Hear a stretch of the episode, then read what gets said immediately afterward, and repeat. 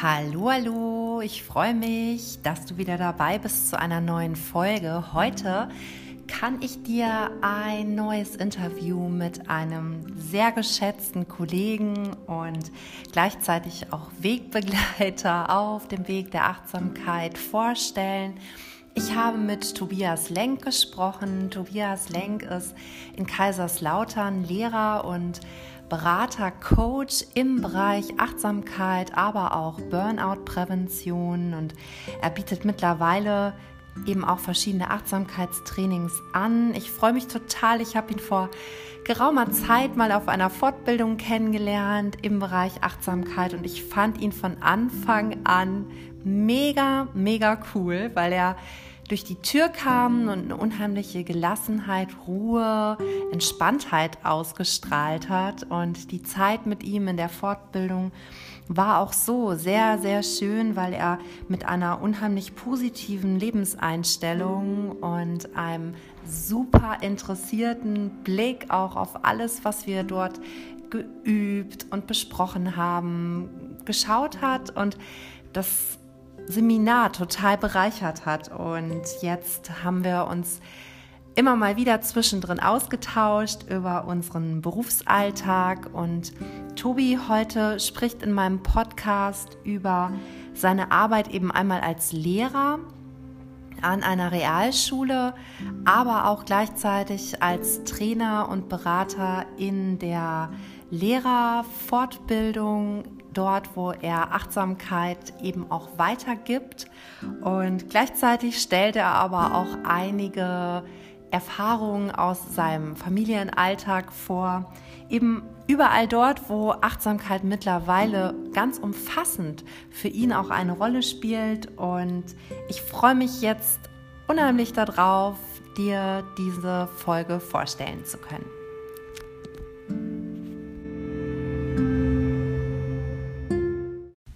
Okay, hi Tobi, ich begrüße dich.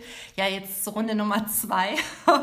Wir haben ja gerade schon einen Versuch gestartet, mit diesem Interview zu beginnen. Jetzt geht es aber auf jeden Fall los und schön, dass du in meinem Podcast bist. Hallo Annika, ich freue mich und bin ganz happy, dass ich hier bei dir sein darf. Ähm, ja, vielleicht kurz zu meiner Person, soll ich mich selbst ja, vorstellen? Ja, auf jeden oder? Fall. Ja, ja, gerne.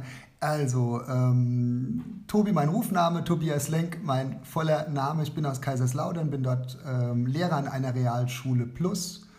Ähm, nebenbei bin ich noch Berater am Pädagogischen Landesinstitut, einen Tag in der Woche und ähm, ja, werde dort für die Felder ähm, Gewaltprävention und Lehrergesundheit gebucht, entweder zu Workshops oder zu Fortbildungsreihen oder sonstigem. Also ich bin da beratend an Schulen tätig, einen Tag in der Woche und habe mich mittlerweile auch selbstständig gemacht im Feld der äh, psychologischen Beratung und hier habe ich mich so ein wenig spezialisiert auf das Thema Achtsamkeit, Umgang mit Stress, Burnout-Prävention, ja, aber auch Mentalcoaching für Sportler. Mal gucken, wo das Ganze noch hinführt.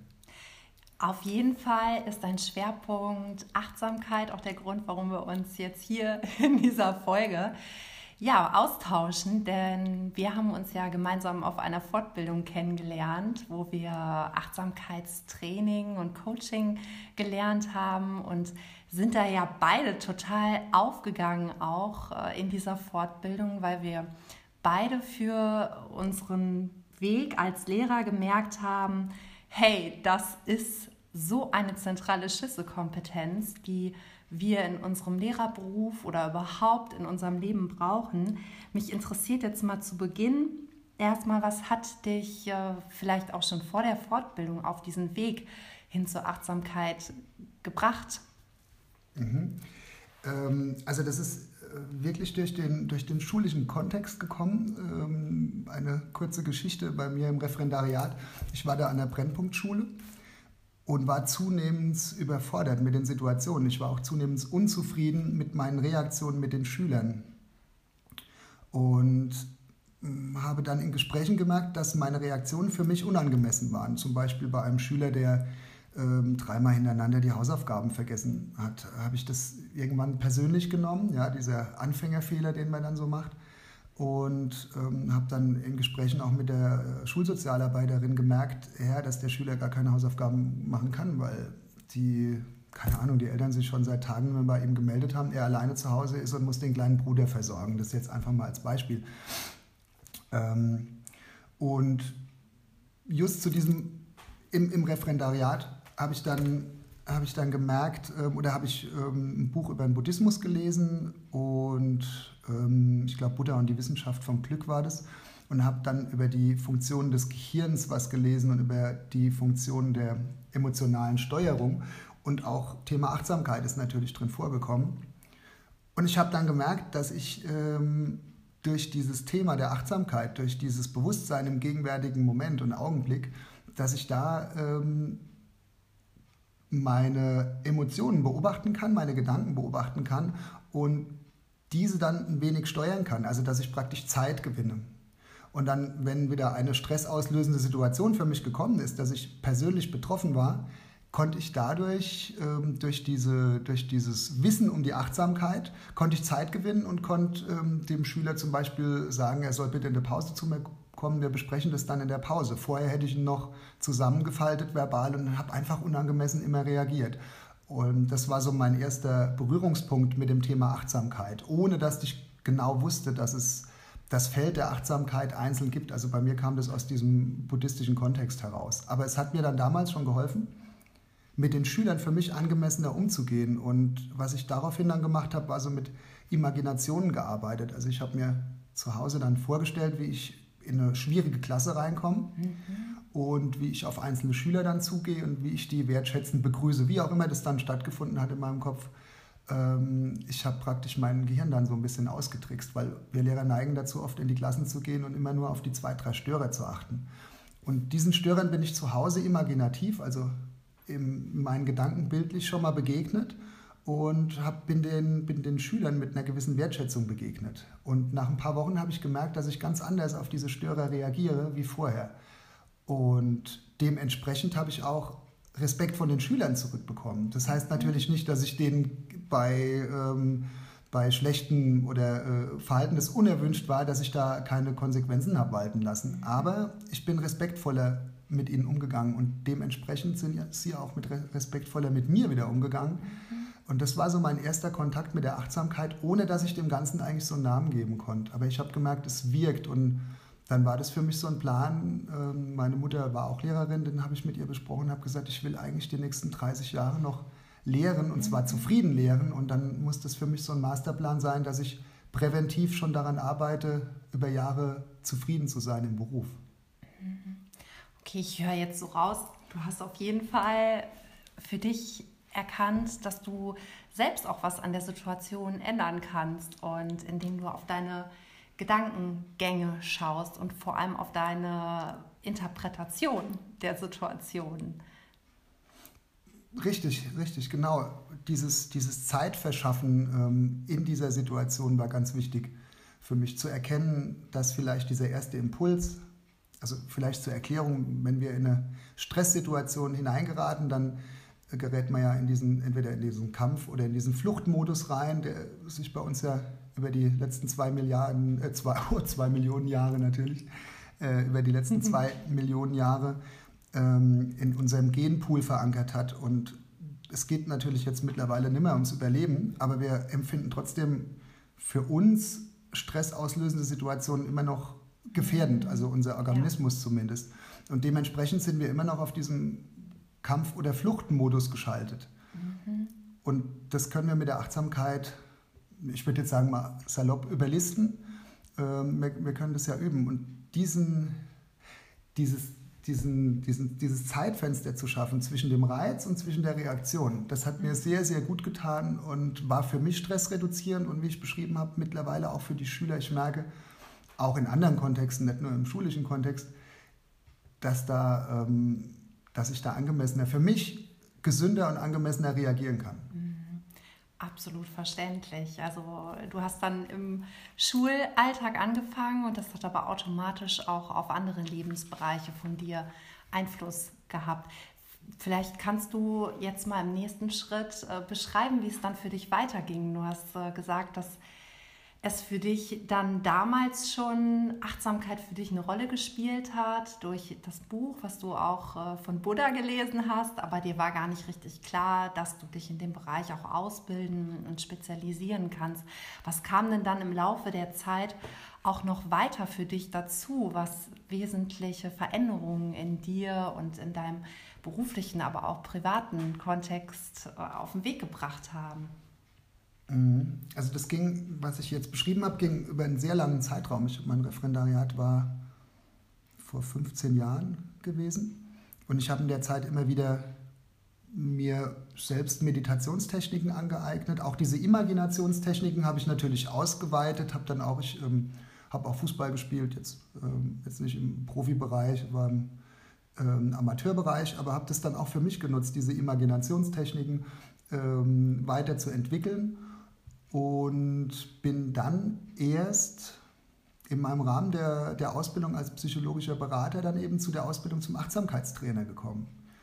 Und das war dann nach diesen 12, 13 Jahren Selbstschulung, ähm, das war natürlich dann so ein Knalleffekt. Mhm. Als ich gemerkt habe, auch ähm, ich war da die, die Ausbildung zum psychologischen Berater mit verschiedenen, ähm, mit verschiedenen anderen Seminaren noch zum Burnout-Berater, ähm, und Resilienzberater, als ich dann gemerkt habe, dass die Ausbildung zum Achtsamkeitstrainer, dass das ja die Basis von allem ist, also diese, die Basis jeglicher bewusster Veränderungsprozesse ähm, ist diese Achtsamkeit und die Theorie der Achtsamkeit, das war natürlich super dann für mich. Also da war ich mhm. wirklich total happy und ich habe für vieles, was ich vorher schon gemacht habe und wo bestimmt viele auch schon automatisch machen, viele Menschen, ähm, habe ich jetzt dann auch einen Namen bekommen und, ähm, und mein Wissen durch diese Ausbildung auch wahnsinnig erweitern können.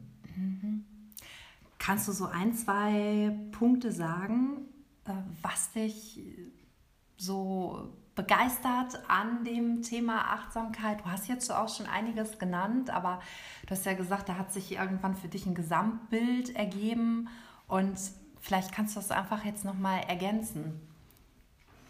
Mm, ja, das ist, also das, das Schöne ist einmal dieses Bewusstsein, dass wenn wir etwas verändern wollen an uns selbst, dass wir das machen können und dass das nicht von mhm. außen an einen rangetragen wird. Ja, absolut. Das ist, das ist das Tolle und auch diese Erkenntnis dann und dass es so viele Zugänge dazu gibt und die, so viele zahlreiche auch Methoden dazu gibt. Das ähm, fand ich sehr faszinierend. Also, ähm, und dann natürlich der Anwendungsbereich ist auch toll. Es ist ja nicht nur der schulische Kontext, sondern es hilft uns ja in allen Bereichen weiter. Das, ob das jetzt ähm, in Konfliktsituationen ähm, mit dem Partner oder auch mit dem Kind ist. Kannst du ein Beispiel nennen, wo du Achtsamkeit auch in deinem sonstigen Leben ja. auch schon angewendet hast oder anwendest?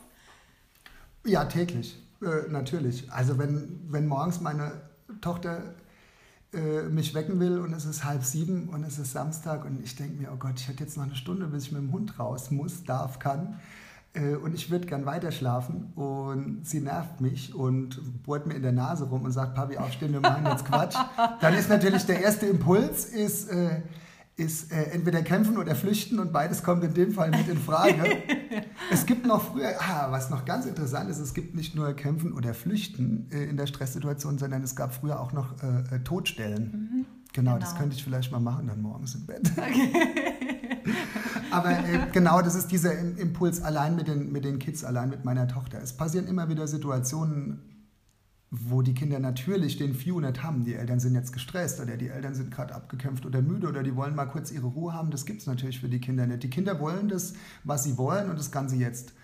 Und durch diese Achtsamkeitsebene, auf die wir uns dann begeben, äh, ist es natürlich toll zu sehen in dem Moment, dass man sagt, stopp, nur ganz kurz, will ich jetzt mit meiner Tochter rummosern, dass sie jetzt mit mir spielen will, sei froh, dass sie mit mir spielen will und ähm, nutze das und gib ihr die Aufmerksamkeit und ruhe dich dann 20 Minuten später aus. Oder erklär es ihr, dass du jetzt einfach im Moment das gerne machen willst, aber noch 10 Minuten für dich brauchst. Also eine ganz für mich dann angemessene Antwort ähm, zu bringen. Oder auch im, im Konflikt mit dem Partner oder mit Freunden, wenn mal irgendetwas ansteht, ist es ganz wichtig, meiner Meinung nach, sich selbst zu beobachten.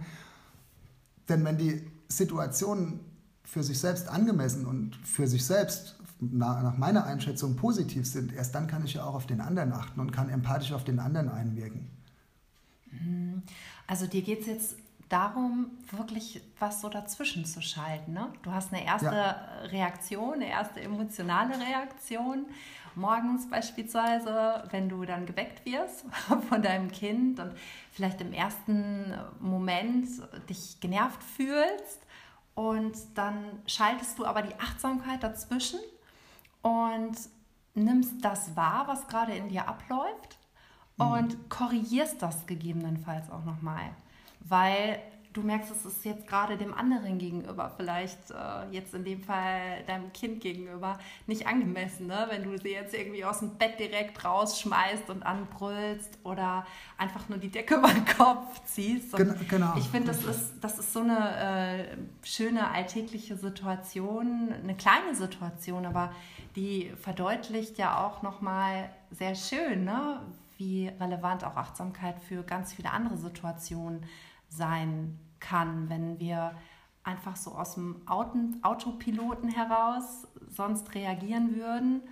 In Konflikten, das hast du auch schon angesprochen, und so aber mit Hilfe der Achtsamkeit etwas wirklich auch verändern können in unserer Reaktion. Ge genau, ich habe noch ein, ein, super Beispiel, das ist diese Woche passiert. Wir ähm, auf dem Weg zur Schule rechts hat ein Krankenwagen gestanden am Weg auf meiner Seite und der Fahrer gegenüber, der hat mir signalisiert oder hat mir nicht signalisiert, der ist stehen geblieben. Ähm, das heißt, ich musste seine Fahrspur benutzen, um am Krankenwagen vorbeizufahren. Und mein erster Impuls war, ah ja, das ist wieder so ein Gaffer. und wollte mich, wollt mich über diesen Menschen aufregen. Und mein zweiter, es war dunkel morgens, Viertel nach sieben noch. Ähm, und mein zweiter Impuls war dann aufgrund, zum Glück war ich wieder auf dieser Achtsamkeitsebene gelandet. Ich bin froh drum um diese Erkenntnis jetzt auch wieder im Nachhinein. Und mein zweiter Impuls war, ach, der ist einfach nur nett, der lässt mich einfach durchfahren. Mhm. Und dann bin ich an ihm vorbeigefahren, habe mich bedankt, habe den Arm so Richtung Windschutzscheibe und er hat seinen Arm auch Richtung Windschutzscheibe. Und meine Interpretation dieser Gegebenheit war, er war einfach freundlich und er wollte mich durchfahren lassen. Mhm. Ich weiß nicht, ob er jetzt ein Gaffer war oder ob er es wirklich, aber das war für mich eine ganz gesunde Alternative gewesen zu dem Empfinden, dass das jetzt einfach ein Gaffer war, der am Ende noch mit seinem Handy da irgendwas aufnimmt. Man kann ja dann in so Gedankenspiralen reingeraten. Und ich bin weitergefahren und war ganz fröhlich. Ich habe gedacht, ah, es war bei netter. Hat mir gut getan ja. in dem Moment. Ne? Ja. Genau. ja, so hast du die Situation für dich nochmal komplett verändert. Ne?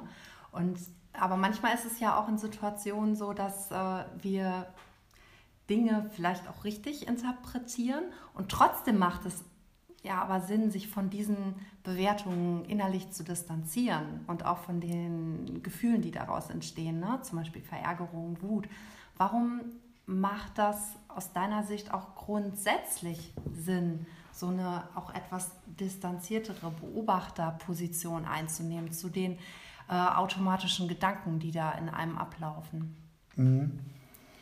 Ähm, Kannst du dazu was ja. sagen? Weil ich frage mich jetzt gerade so, unsere Zuhörer könnten ja auch sagen, ja, pff, wenn ich in einer Situation sauer bin, dann bin ich einfach sauer. Oder ähm, ja, wenn ich traurig bin, bin ich traurig so. Mhm. Dann äh, will ich auch gar nichts groß daran verändern. Warum soll ich überhaupt irgendwas, äh, ja, warum soll ich meine Gedanken beobachten und meine Bewertungen insbesondere beobachten und gegebenenfalls äh, auch verändern, wenn ich es aber vielleicht auch für angemessen halte, gelegentlich mal an die Decke zu gehen. Ja? Richtig, genau. Das ist eigentlich ganz interessant. Ich, ähm, zum Beispiel ein, zwei ähm, aus meinem Bekanntenkreis haben gesagt, ja, du bist Achtsamkeitstrainer, du bist doch, du wärst eher so ein Motivationstrainer. Also ich bin ziemlich oder relativ extrovertiert, ich bin auch mal laut und lach laut und ja, auch manchmal ein bisschen mhm. forsch. Ja, und dann habe ich denen das erklärt mit der Achtsamkeit und habe gesagt, ich bin gern laut, ich beobachte mich auch dabei, aber ich mache das gern, ich finde es gut. Genau so bin ich. Ich kann mich ja auch nicht selbst äh, auch nicht leugnen, auch nicht in meiner Art. Ich kann ja nicht ähm, meine Art irgendwann äh, komplett verändern, will ich auch gar nicht, solange ich andere natürlich nicht störe. Ähm, und zu dem, um die Kurve jetzt zu kriegen, genau, also es passiert oft, dass ich unangemessen bei Schülern reagiere. Immer noch, natürlich, klar. Das ist ja auch eine, eine Übungssache. Und ich beobachte mich dann dabei. Und sobald ich mich dabei beobachte, äh, sind wir bei dem Punkt der Akzeptanz. Ich beobachte mich dabei, dass ich vielleicht jetzt auf eine Schülersituation, Schüler-Lehrer-Situation einfach unangemessen reagiere. Ich gehe auf die Beobachterposition, spule mein Programm trotzdem runter, bin dabei nicht super zufrieden, aber ich akzeptiere das, weil ich sage, okay, das ist jetzt die sechste Stunde, ich habe wirklich viel Stress gehabt heute, der kriegt es jetzt halt einfach mal ab. Ich habe dann danach die Chance, entweder zu sagen, ich mache es beim nächsten Mal besser, oder ich habe auch die Chance zu sagen, du äh, Thomas, was auch immer, ähm, vorhin meine Reaktion war ein bisschen überzogen. Äh, die Konsequenz, die bleibt die gleiche, ja, das haben wir ausgemacht. Aber mein Ton war jetzt einfach nicht gut, äh, sei mal nicht böse, ja. Mhm. Also durch diese Beobachterposition hast du einmal ein wenig die, den Abstand zu deinen Gedanken und zu deinen Gefühlen. Du, man definiert sich so oft über das, was man denkt und was man fühlt. Ja? Mhm.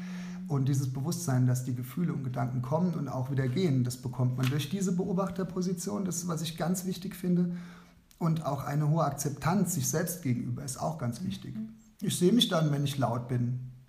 Mhm. Aber ich akzeptiere das auch, weil ich gern laut bin. Ich mache es gern. Und vielleicht äh, ist der eine oder andere dabei, der genauso laut mit ist und wir haben ganz viel Spaß dabei. Ja? Mhm. Also diese Selbstakzeptanz ist ja meiner Meinung nach auch ein riesen, ähm, eine Riesenebene in diesem Bereich der Achtsamkeitsmethodik oder Achtsamkeitslehre.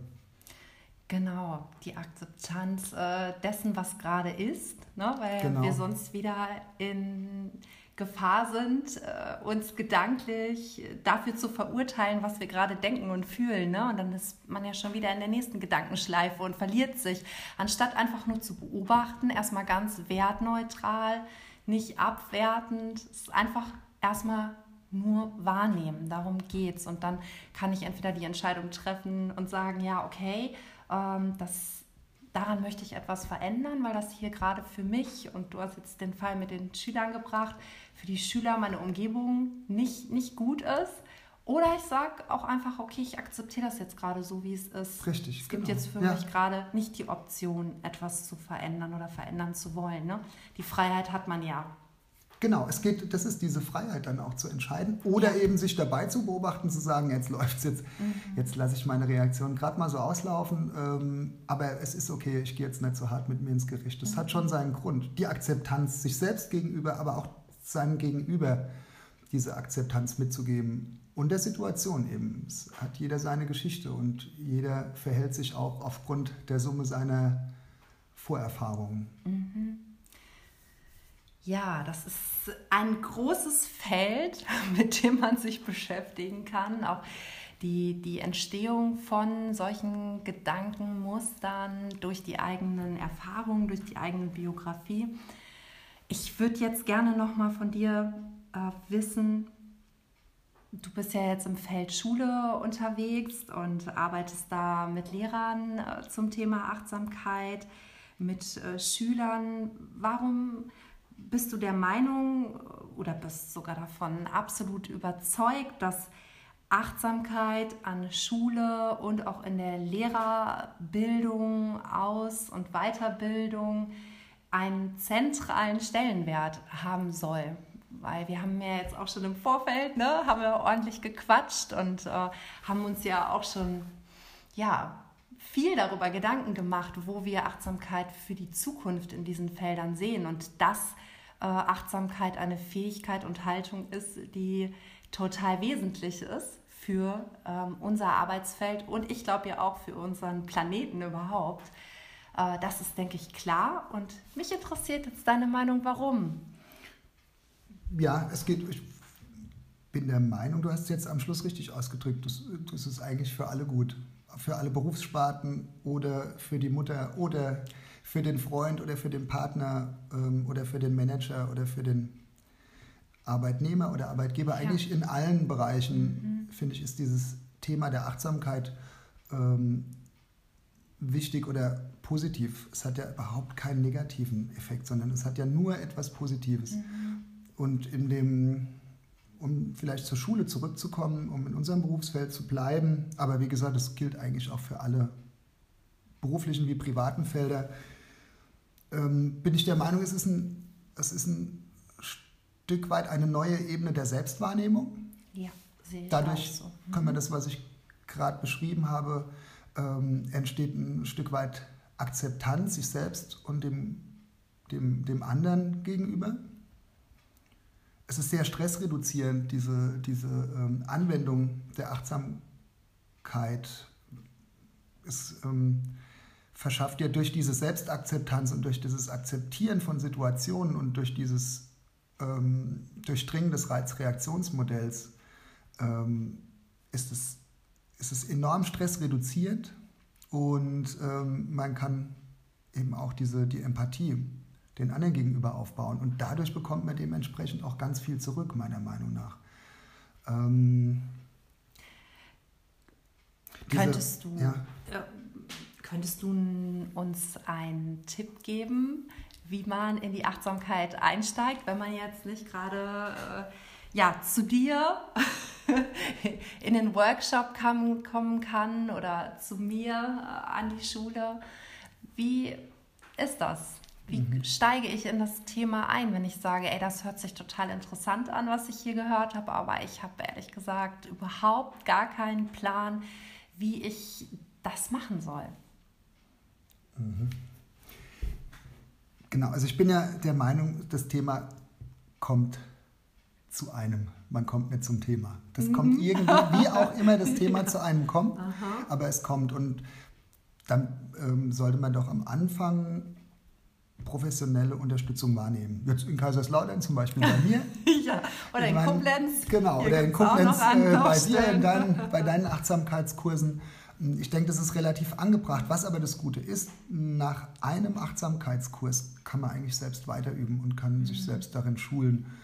Ich denke dann mal eine Auffrischung alle zwei, drei Jahre nochmal oder untereinander mit Freunden immer wieder darüber reden, immer wieder Erfahrungsaus aus, äh, Erfahrungen auszutauschen, sind ziemlich förderlich. Aber ansonsten mit, mit einem Achtsamkeitskurs, und da gibt es ja mittlerweile in jeder Stadt äh, gibt's ja Achtsamkeitskurse, ist man eigentlich auf dieser Stufe, wo man sich selbst schulen kann und auch immer wieder täglich üben kann. Und das ist genau dieser Punkt, wo ich so toll finde.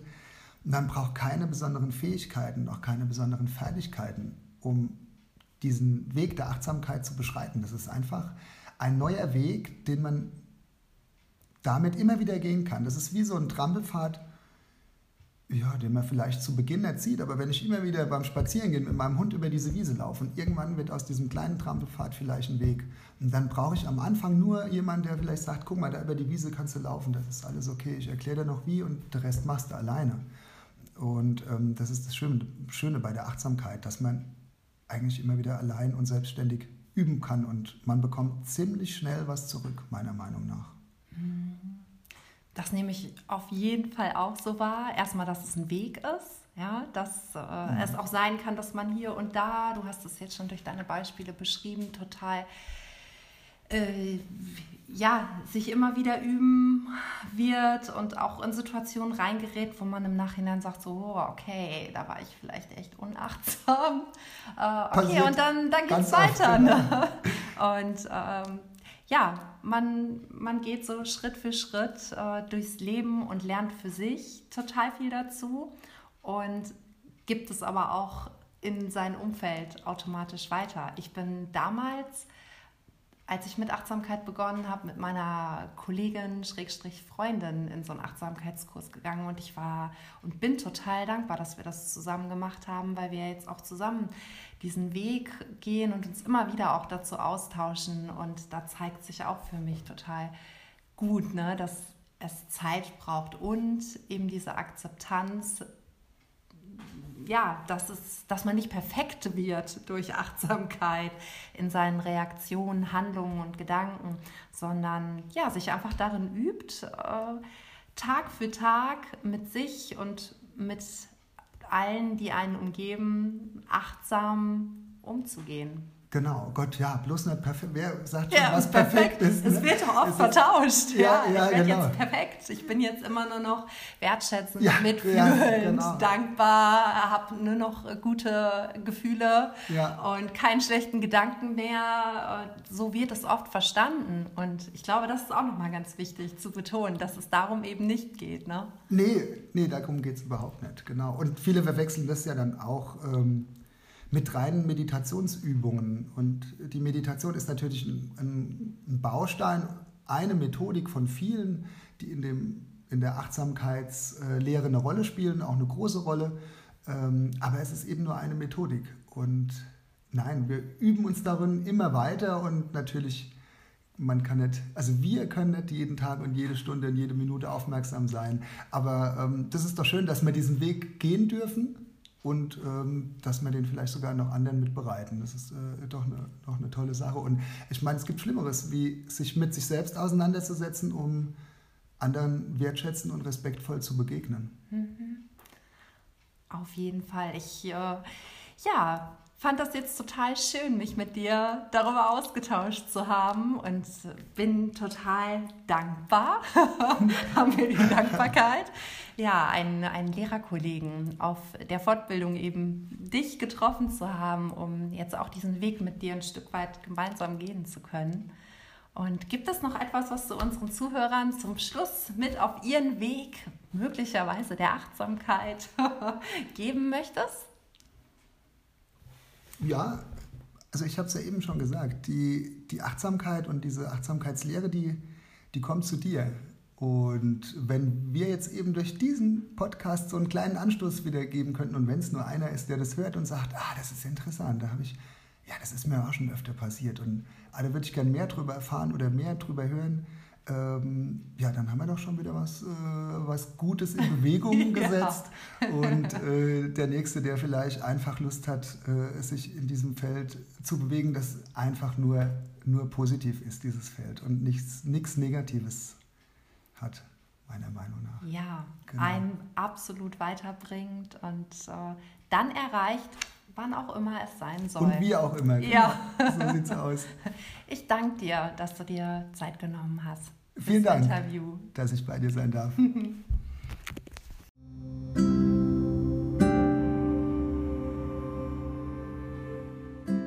Ich hoffe, dir hat diese Folge gefallen.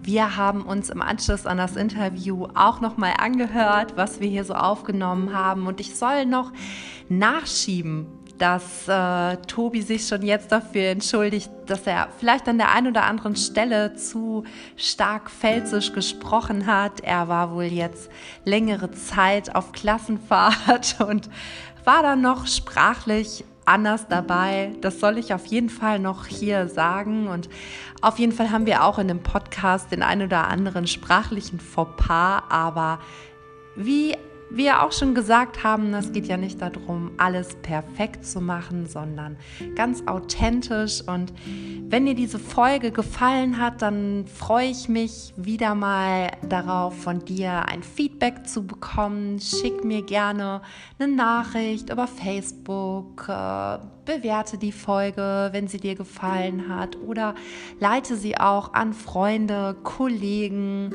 Familienmitglieder weiter, wenn du der Meinung bist, dass es auch für andere nützlich sein könnte.